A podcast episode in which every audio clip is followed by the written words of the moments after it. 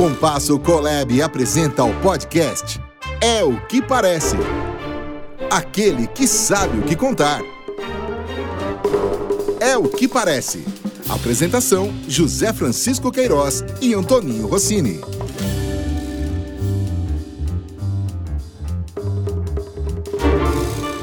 Olá, pessoal. Estamos iniciando mais um episódio do É o que Parece, aquele que sabe o que contar.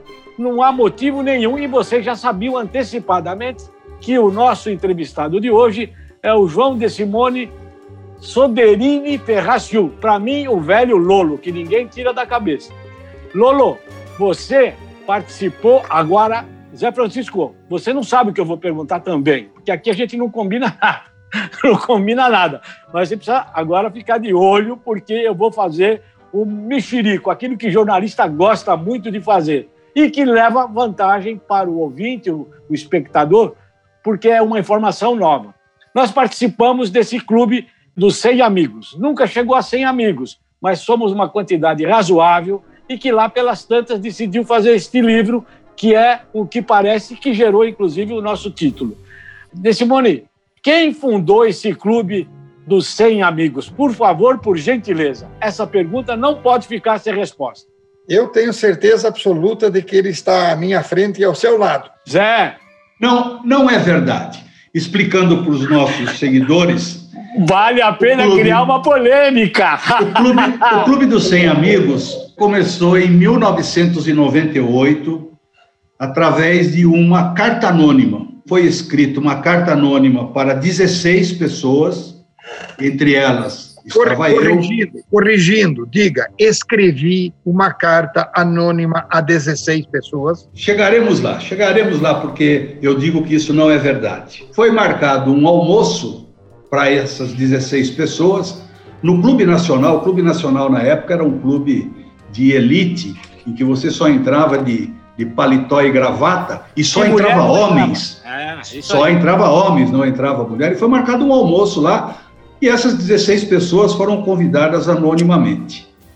E ali nasceu, em junho de 1998, o Clube dos 100 Amigos, que teve esse nome porque a ideia era, no decorrer do tempo, nós conseguimos reunir um grupo de 100 amigos para jogar conversa fora. Não era para falar de negócios, não era para entabular negócios, se bem que sempre escorregava alguma coisa, profissionais que sempre fomos, mas a prioridade era a relação pessoal entre profissionais da comunicação.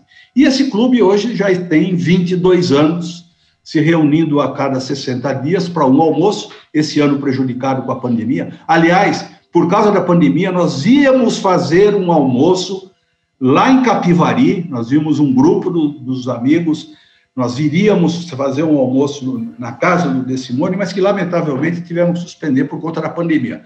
Mas ainda está na agenda, assim que for possível, nós irmos aí em Capivari, tomar uma cachaça, dar risada, bater um papo e matar a saudade. Mas quem fez o convite para esse primeiro almoço? É uma incógnita, porque partiu de uma carta anônima. No, no livro, é o que parece, inclusive, eu não só conto essa história, como eu tenho uma razão do porquê esse incógnito não aparece. Amizade é aquilo que você faz, preserva. Amizade, ela pode durar anos, mas amizade, ela pode começar hoje. Se alguém quisesse estabelecer que esse grupo de 100 amigos privilegiou outros 15, significava dizer que naquele momento outros amigos não foram lembrados e eles poderiam ficar magoados com isso. Então, quem tomou a decisão de ser anônimo nesse convite foi para preservar. E o que acontece? Hoje nós somos um grupo de 50 pessoas, né? o, Clube do Sem Amigo tem 50 pessoas, e temos amizades recentes. Não são aquelas amizades criadas há 22 anos atrás, que comprova de que amizade você pode fazer a qualquer momento e mantê-las. E é por isso que foi, acho que, uma decisão sábia quem tomou a decisão de fazer essa carta anônima. Ó, vocês que estão nos ouvindo, veja que a pergunta foi feita e os dois pularam de, de lado, cada um para o seu. Agora, eu vou dar minha opinião. Eu acho que foi o Zé Francisco que eu não depois. Acho, eu tenho certeza. É, eu acho que foi o Zé Francisco, ele nunca vai admitir, e submeteu a ideia dele a um camarada que está conosco aqui, o João de Simone Lolo Ferraciu. Pronto, Nessa... pronto, não fala mais, não fala mais no assunto, pelo amor de Deus. essa segunda parte está errada. Agora, você percebeu como ele delineou e simplesmente acabou se confessando ao dizer o que, que estava atrás da montagem da estrutura da carta anônima. Só a pessoa que espelhou todo esse sentimento agora entende que era esse o sentimento de formação do clube anteriormente. Isso é um réu confesso inconsciente. Tá bom, Não. mas você botou uma vírgula lá. Pronto, você é. pôs uma vírgula lá. Voltando para um assunto que também acho de suma importância para dirimir qualquer dúvida. Isto é um fato que você viveu na sua empresa. E, aliás, você escreveu é, um capítulo aqui no nosso livro de causas do El que parece. O título é Levando a culpa do stand que caiu. Você pode contar isso? Posso. Veja, com a experiência da indústria automobilística, todas as minhas empresas acabaram prestando trabalhos para quase todas as empresas do campo automobilístico. Mas mais do que todas, finalmente a gente acabou tendo um contrato definitivo com a Volkswagen.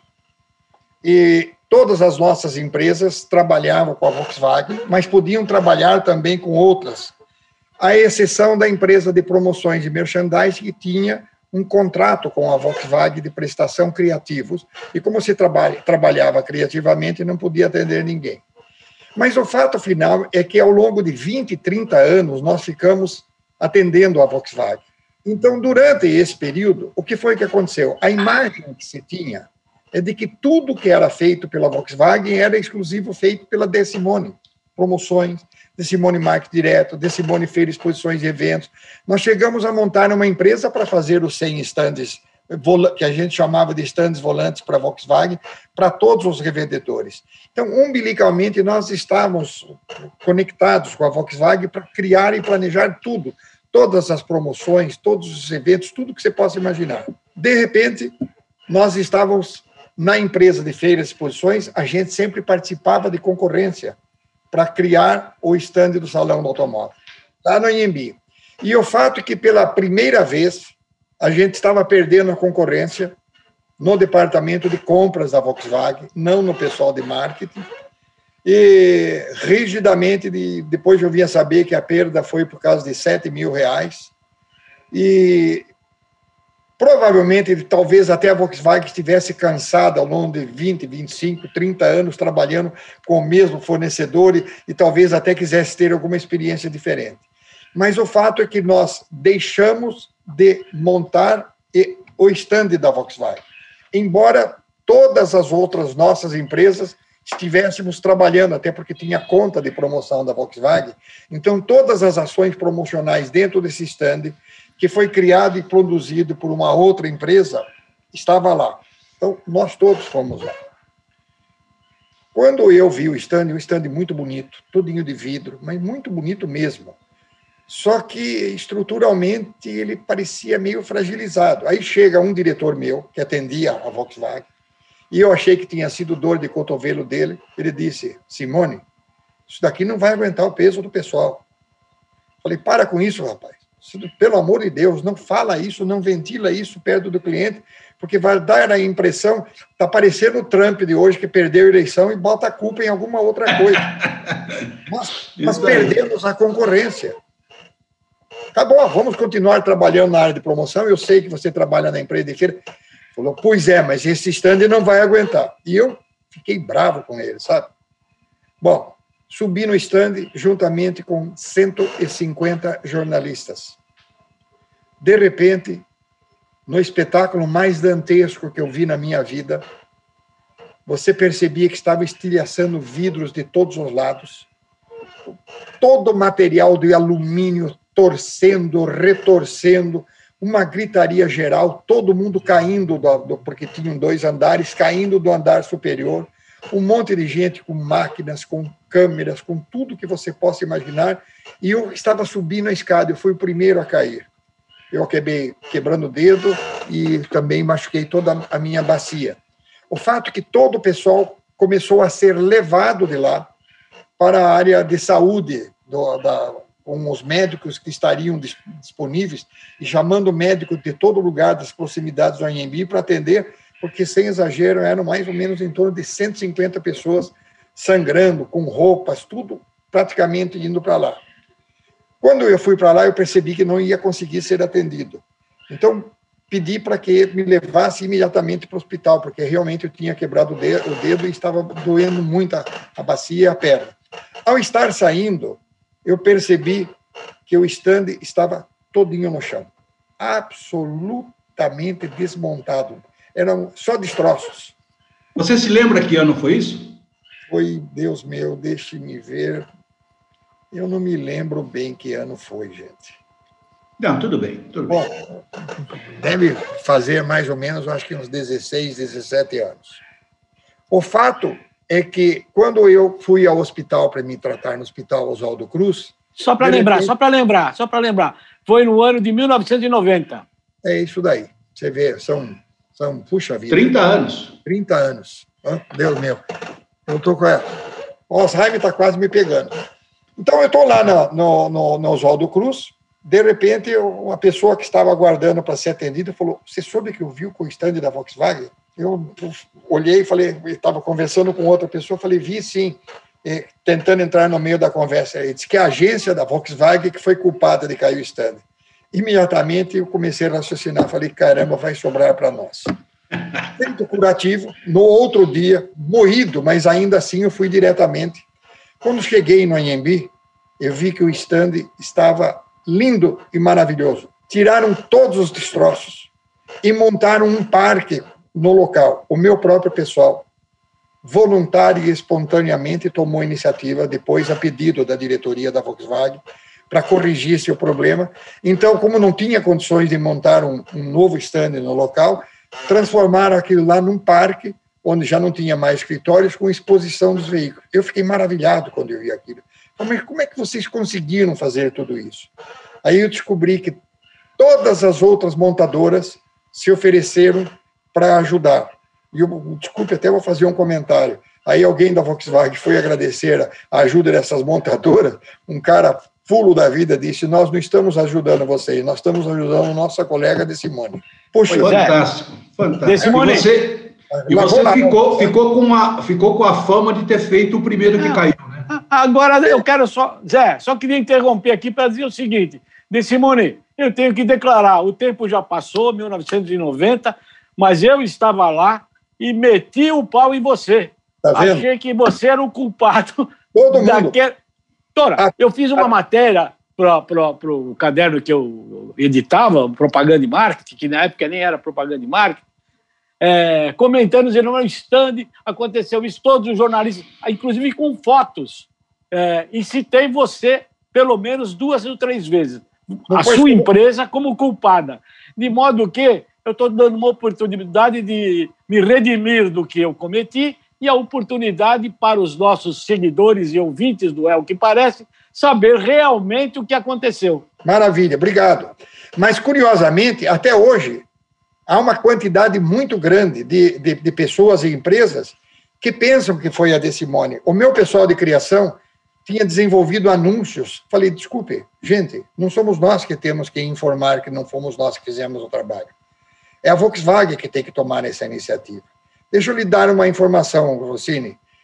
A quantidade de processos envolvendo pessoas que perderam câmeras, que perderam máquinas, que perderam relógios. Os relógios perdidos eram todos os mais caros do Brasil. As canetas perdidas pelos jornalistas eram todas Montblanc, sabe? É, é, me desculpe fazer esse tipo de comentário, ah, mas a área de relações públicas disse: não vamos nem questionar, nem perguntar. Paguem e indenizem tudo, absolutamente tudo. Quando tinham me pedido para fazer o anúncio, e a quantidade de pessoas que queriam me entrevistar, eu dizia: desculpe, eu não posso dar a entrevista, porque não fomos nós. Vocês têm que entrar em entendimento. Eu nem sei do nome da empresa que fez nunca me passou pela mente a empresa que foi a fornecedora da construção. Pode falar hoje, Lolo. Eu, eu, eu, realmente não sei qual foi essa empresa. Ela, você é liso, hein? Ela, Muito liso. Você é não, liso. Ela foi, ela foi, processada depois pela, pela Volkswagen, mas eu nem procurei saber. Francamente, eu não procurei saber. Mas o fato é que todos achavam que fomos nós, e até hoje, quando eu saio à rua, eu falo: é, mas vocês fizeram um stand lá que ruiu, né? Fizeram, não fomos Fantástico. Então, senhores, esse é um dos causos, entre alguns, que o De Simone escreveu no livro que nós publicamos quando o Clube dos 100 Amigos completou 20 anos, e esse livro ainda está à disposição que qualquer pessoa interessada para conhecer casos interessantes, curiosos como esse, estão à venda na APP, na Associação dos Profissionais de Propaganda, que você pode ligar para lá e, e, receber o seu livro em casa, que tem histórias muito curiosas. O, o Simone, o, o Rossini lembrou que o Simone escreveu, acho que quatro ou cinco causos, não esse cara tem história para caramba para contar. Cinco. cinco, né? Mas ele também participou nesse livro fazendo uma coisa que não é comum em obras literárias, que ele fez o pós-fácil, né? O prefácio desse livro foi escrito pelo brilhante Roberto Dualibe e o Simone encerrou esse livro fazendo o pós-fácil, que ficou muito bom e fechou com chave de ouro esse livro. Você vai contar mais um caos aqui. E eu, vendo aqueles que você escreveu, me chamou a atenção e achei interessante você se reportar do trabalho que você fez para Souza Cruz. Ah, essa foi uma das coisas mais gostosas e mais difíceis de dar atendimento. Eu estava sentado, de repente recebo um telefonema do diretor de marketing da Souza Cruz, na época, o, o, o John, ele Stevenson, e ele diz o seguinte: Simone, você está sentado em sua cadeira? Falei, sim. Você tem 50 folhas de papel à sua frente? Falei, não. Ele falou, então pega 50 folhas de papel. Falei, qual é a brincadeira, João? Qual é? Ele falou, eu quero que você escreva nessas folhas, se precisar mais, ponha, se precisar menos também. É, você diga o que, que, a, o que, que a Souza Cruz tem que fazer em, no, no, campo das atividades de promoções de vendas, do, do que vocês estão chamando de marketing promocional. Tudo que você acha que a Souza Cruz tem que fazer. Falei, como assim? Ele falou, por favor, faça um planejamento solto, diga tudo o que precisa fazer, e quando você vier fazer a apresentação, já traga a conta de todo o trabalho, quanto ficou, e debita para Souza Cruz. Não me perguntou quanto ia ficar, o que, que deveria ser feito. Eu nunca recebi um briefing desse tipo. Aí eu disse a ele que precisava primeiro estudar o mercado e que eu me sentia na obrigação, principalmente em São Paulo, do Rio de Janeiro, ir visitar todos os pontos de vendas. E, sem exagero, eu fiquei uns 20 dias visitando todos os pontos de vendas, porque é precisamente ali que você aprende onde estão os problemas, né? E levantava às quatro horas da madrugada, de vez em quando, para acompanhar os vendedores que nem conversavam com os proprietários, os donos, onde eles faziam as distribuições do, dos cigarros da Souza Cruz. Eles simplesmente trocavam e marcavam quanto colocaram, quanto não colocavam. Não, aqueles lá não eram vendedores da Souza Cruz, eles eram simplesmente aqueles que definiam quanto cada um dos clientes precisava. Eu fiquei maravilhado em ver aquilo. Depois a gente descobriu, inclusive, a origem, digamos assim, étnica e racial de quase todos eles, proprietários de bares, de restaurantes, de botecos, de uma série de coisas. E foi muito mais fácil depois fazer esse planejamento. 20 dias depois, eu levo o planejamento e ele me diz o seguinte: não se esqueça de que vai estar presente aqui os advogados da Souza Cruz. Como eu sei que você conhece bem a legislação, e todos eles dizem que é proibido cigarros fazer promoções, mas eu queria saber que tipos de promoções que são proibidas e se as outras não são. E, evidentemente, existe uma grande quantidade de ações promocionais que independem de autorização. Nós mesmo, quando trabalhávamos na Tom Propaganda, a gente cuidou do, da, da, Copa Arizona de futebol, que tinha 10 mil clubes participando. Nós trabalhamos com, com patrocínios da Souza Cruz para corridas de motos, para shows e coisas desse gênero. Então, aquilo lá independia, mas distribuição de prêmios é que era o grande problema mas não para a equipe interna da Souza Cruz, e os advogados não permitiam. E o fato que eu levei no planejamento, até um, uma campanha que chamava Mina de Ouro Souza Cruz, em que premiava na área de, de, de incentivo toda a equipe com, com ouro, etc., com, a, com o que eles estavam comercializando, vendendo, fazendo, etc. Mas o fato é que depois de fazer toda a exposição, e a reunião demorou três, quatro horas, o John vira e fala assim, João, nós estamos gostando muito do seu trabalho, e eu já senti aqui por todos os gerentes regionais que tem interesse em entregar a conta para você. Mas nós estamos sentindo um problema muito sério. Nós estamos aqui há três, quatro horas, e você é o único que não fuma. Como é que a gente vai pedir para uma pessoa como você liderar o processo criativo dentro da sua agência se você não fuma? Aí eu parei, pensei e disse: Ô, John, eu trabalho com a Johnson Johnson há mais ou menos 20, 30 anos e a gente cuida de mods e eu nunca menstruei.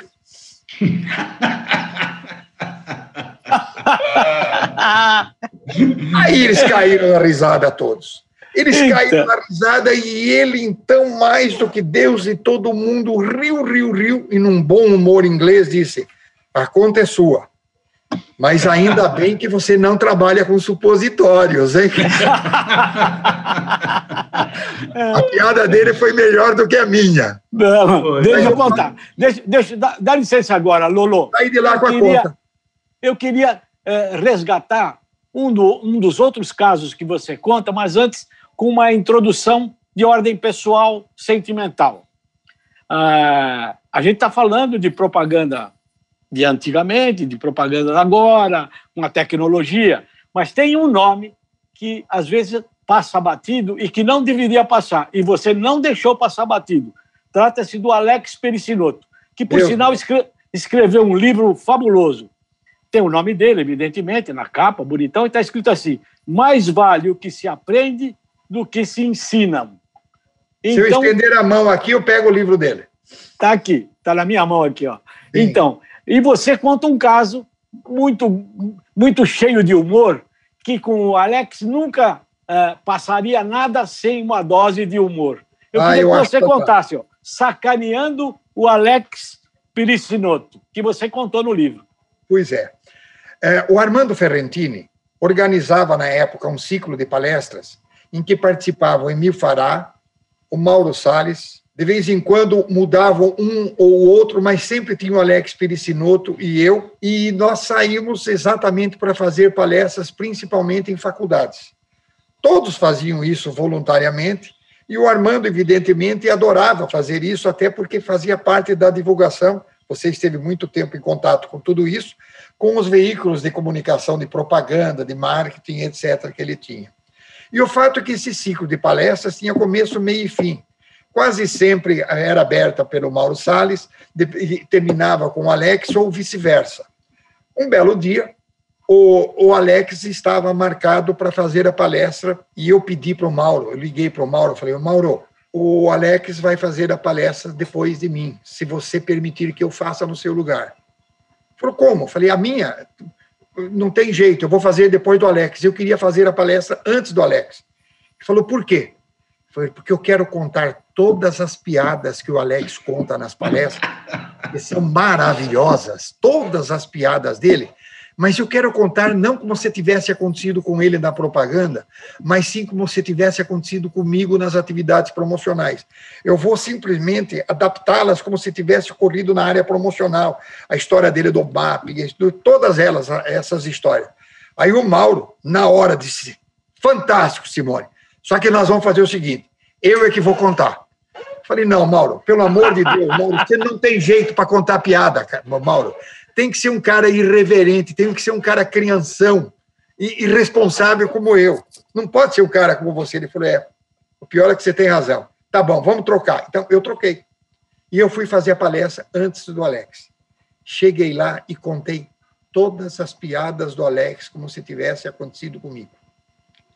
No outro dia, foi lá o Alex fazer a palestra dele.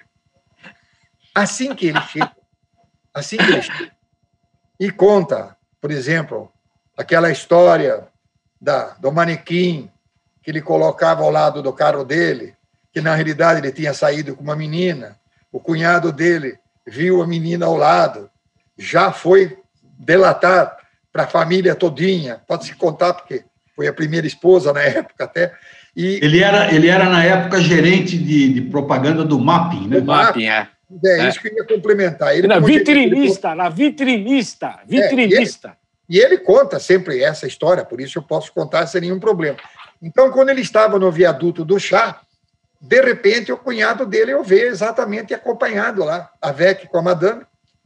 Ele não teve a menor dúvida. Voltou ao MAP, botou um manequim no local e foi embora para casa. Quando ele chegou na casa dele, já recebeu todas as críticas do mundo que você possa imaginar. Aí ele simplesmente disse: Desculpe, mas o que o teu irmão viu foi um manequim no carro. Vem ver, levou até lá, viu aqui. Esse é o processo criativo fantástico. Bom, e eu contei esse, isso. Esse processo, esse processo criativo, dentre muitas, muitas lições que você deixou, uma delas que eu aprendi com você em relação à palestra, de que uma forma de você começar uma palestra é começar com uma piada.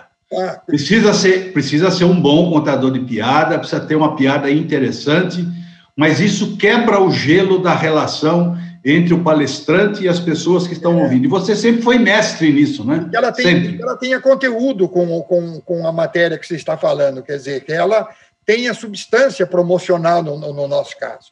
Mas aí o Alex começa a contar essa piada e já percebe no público, e nós lá no fundo, já percebe no público que tinha alguma coisa errada. De repente, é só o Alex mesmo, né? essa inteligência rara, fantástica.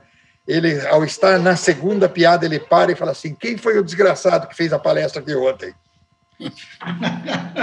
Aí caiu todo mundo na risada. Ele disse: não deve ter contado direito. Eu vou contar tudo como exatamente foi. e contou todinho. Foi dividido. Ah, e, que, e que desprendimento, não? Porque essa brincadeira aí teria tudo para romper uma amizade, né? Ah, não, mas da maneira como foi feita, não. Olha, muito tempo depois, nunca, até hoje, o Alex falou um A sobre isso. E olha, nós viajamos com a Volkswagen, porque nós dividíamos ele, evidentemente, com toda a grande verba de propaganda da Volkswagen, nós com os miudinhos de promoção, nós viajamos de navio para fazer no, circundando a Itália inteirinha, e quase todos os dias eu almoçava e jantava com o Alex e com a Lúcia, a esposa dele. A filha dele se chama Mirella, a minha também. Então a gente tem muitos pontos em comum, né? E lá nunca ele fez um único comentário. Nós ficamos o tempo todinho indo de tudo quanto era lado. Só, como, só como curiosidade, que eu acho que vale a pena e muito rapidamente. Quando nós estávamos em Veneza, no Harris Bar, nós fomos bater uma fotografia do Alex, porque as quatro pessoas que estavam lá nos servindo, vocês não vão acreditar, era a cara do Alex. Falei, Alex, a tua família é daqui, é do Vêneto. Ele falou, ah, para com isso. Falei, a tua família é daqui. Eu, se fosse você, começava a levantar, eu ia para o cemitério para verificar o que está acontecendo. No outro dia ele foi. Voltou um pouquinho atrasado lá no Harris Bar, chegou para mim, bateu no meu ombro assim e falou: Simone, aqui não tem um piricinoto no cemitério. Tem uma rua de piricinoto. a família era de origem veneziana. Então, para não deixar desaparecer do cenário, eu queria aproveitar para registrar aqui no É o que Parece, para os nossos ouvintes, seguidores, a mensagem que o Alex eh, autografou no livro que ele me deu, me deu no dia do lançamento, que foi em 1995, ele diz assim: Rossini, te adoro, te admiro. Você nasceu um líder e assinou. Para vocês saberem também, em dezembro do ano passado, eu fui visitá-lo na casa dele. E ele continua tranquilo, ele mora aqui Sim. no bairro Jardim América. E muito calmamente sugeri a ele para escrever um novo livro falamos, tomamos café, e ele olhou para mim e falou: Rossini, eu tenho vergonha. Eu falei: vergonha do que, Alex? De escrever livro? Você acha que eu mereço um livro? Meu amigo, quem chorou fui eu. Ao, ao lado da Lúcia. Eu, eu chorei. Falei: não, Alex, você tem coisa para contar, rapaz. O teu livro, o primeiro livro. Existe você já mostrou... no país que tem coisa para contar, é ele. É, pois é, está vivo, da maneira que é possível, um homem de 90 anos de idade, mas me calou profundamente aquilo que ele falou. Até eu me reportei recentemente falando com o Zé Francisco a esse respeito, mas é emocionante. Esse homem está relativamente esquecido por essa nova safra de publicitários. E isso não deveria ocorrer. Eu quero registrar aqui o é, meu ponto de vista. Talvez nem tanto, viu, Rossini? Porque de vez em quando ele comparece às reuniões da Escola Superior de Propaganda e Marketing, da qual ele é conselheiro, eu sou conselheiro também, e, por incrível que pareça, extremamente atuante nas colocações e nas sugestões que devem ser feitas. Mas Agora, essa nova. Evidentemente, deixou de ir. É. Não, é, essa nova geração que está chegando, e os ouvintes que estão nos ouvindo agora, deveriam saber desse nome. Consulta no Google, quem tiver tempo, para saber é, como atuou o Alex Pericinoto. Ele é o precursor das fusões dos grandes conglomerados de agências internacionais com agências brasileiras. Ele próprio, que era o MAP, virou BBDO, foi quando ele, por contrato, ficou mais cinco anos e deixou e, de um certo modo, se aposentou, mas continua lendo, continua fazendo exercícios físicos na casa dele e continua sendo aquela pessoa adorável. Maravilhosa. Ele, ele é o pai das duplas de criação da publicidade brasileira. Bem Só lembrado. Essas duplas de criação, depois do Alex Piricinoto. É, antes do, do Alex, as agências de propaganda trabalhavam com redator e diretor de arte, cada um fazendo um complemento do trabalho do outro em salas diferentes. Sim. Eles não se conversavam. Ou o diretor de arte criava uma imagem e passava para o redator botar um texto naquilo, ou vice-versa, né? O redator é criava um título e um texto para um anúncio, aí dava para o diretor de arte ilustrar. E o Alex trouxe importado dos Estados Unidos essa novidade dos anos 50, sabe lá eu, é, da em que o, a dupla de criação deveria estar trabalhando juntos para juntos criarem anúncios. E é assim até hoje. Sem dúvida. Bom, Graças amigos, nós estamos chegando ao final e, como eu previa, não deu para falar tudo. Nós não falamos do, do, da contribuição que o De Simone deu para a criação da Associação do Marketing no Brasil, uma coisa importantíssima. Nós não falamos do quanto que ele foi importante para dar palestras, para escrever livros, um estudante de filosofia, a participação associativa dele, não só desse exemplo que ele contou da AMP, mas, por exemplo, da própria SPM, em que nos encontrávamos também quando eu estava lá, e inesgotável. Daria para fazer mais dois programas mas nós estamos chegando ao final desse. Nós, eu, eu queria deixar os últimos dois minutos para falar do João De Simone hoje. Aqui eu nunca consegui ser eu, eu sempre fui filho do meu pai e de minha mãe, sabe? Seu pai foi prefeito da cidade? Não, ele foi presidente da Câmara durante ah. quatro, cinco legislaturas, numa época que ninguém ganhava um único vintém. Ele era cego de uma vista e com a outra mal enxergava 25, 30%. E eu devo muito a ele, porque ele me obrigava a ler os livros para ele, até eu descobrir que não era para ele que eu estava lendo os livros, era uma forma dele me forçar a ler os livros para mim. Lolo, devo Fala. a você muita coisa. E um perdão de ter metido o pau em você quando caiu o stand da Volkswagen. Mas agora, passando essa mensagem, eu acho que está tudo muito claro. Passamos uma régua nessa história e eu estou muito feliz. Tenho certeza que os nossos seguidores, nossos ouvintes, pelo Instagram, pelo Spotify, enfim, pela, pelas plataformas que nos atendem, que estão satisfeitos com tudo aquilo que ouviram de você, que é uma fonte inesgotável, como o Zé Francisco falou. Muito obrigado, querido irmão Lolo. E agora, Zé, a frase do dia. A frase do dia. Eu serei um pouco ousado, com todo respeito a todos esses programas que nós fizemos até agora do É o que Parece. Eu, particularmente, pessoalmente, eu sinto que nós vivemos um ápice de todos os nossos programas que nós temos feito, de poder contar um pouco da história dessa figura maravilhosa chamada João de Simone. E vamos então à frase do dia. A frase do dia diz de vida, e eu acho que também tem a ver com o João de Simone. E é muito curta a, a, o que quer dizer vida, do que eu consegui pescar. A vida é uma conta bancária que você retira o que você depositou. Acho que o João de Simone colocou na sua conta bancária muita coisa e que hoje o que ele está retirando seja uma parte da recompensa de tudo que ele fez de bom como profissional e como pessoa. Muito obrigado, João de Simone. Eu que agradeço. Zé, Rossini, eu adoro vocês. Muito obrigado, gente. Eu estou emocionado, estou vendo que o Zé está também. Olha aí. E eu também estou, mas eu quero só, mais uma vez, agradecer aos nossos ouvintes, os nossos seguidores, para que nós possamos cada vez mais ter programas como o de hoje. É o que parece. Aquele que sabe o que contar procura alimentar sempre uma chama de esperança, de conhecimento e para todos nós um ano que seja brilhante, que tudo corra muito bem e até uma próxima oportunidade, pessoal. Terminamos mais um episódio do É o que Parece, ouvindo sensacionalmente um camarada chamado João de Simone Lolo Ferraciu. Até uma próxima, pessoal. Até a próxima, pessoal. Valeu, Simone. Obrigado. Valeu, eu que agradeço.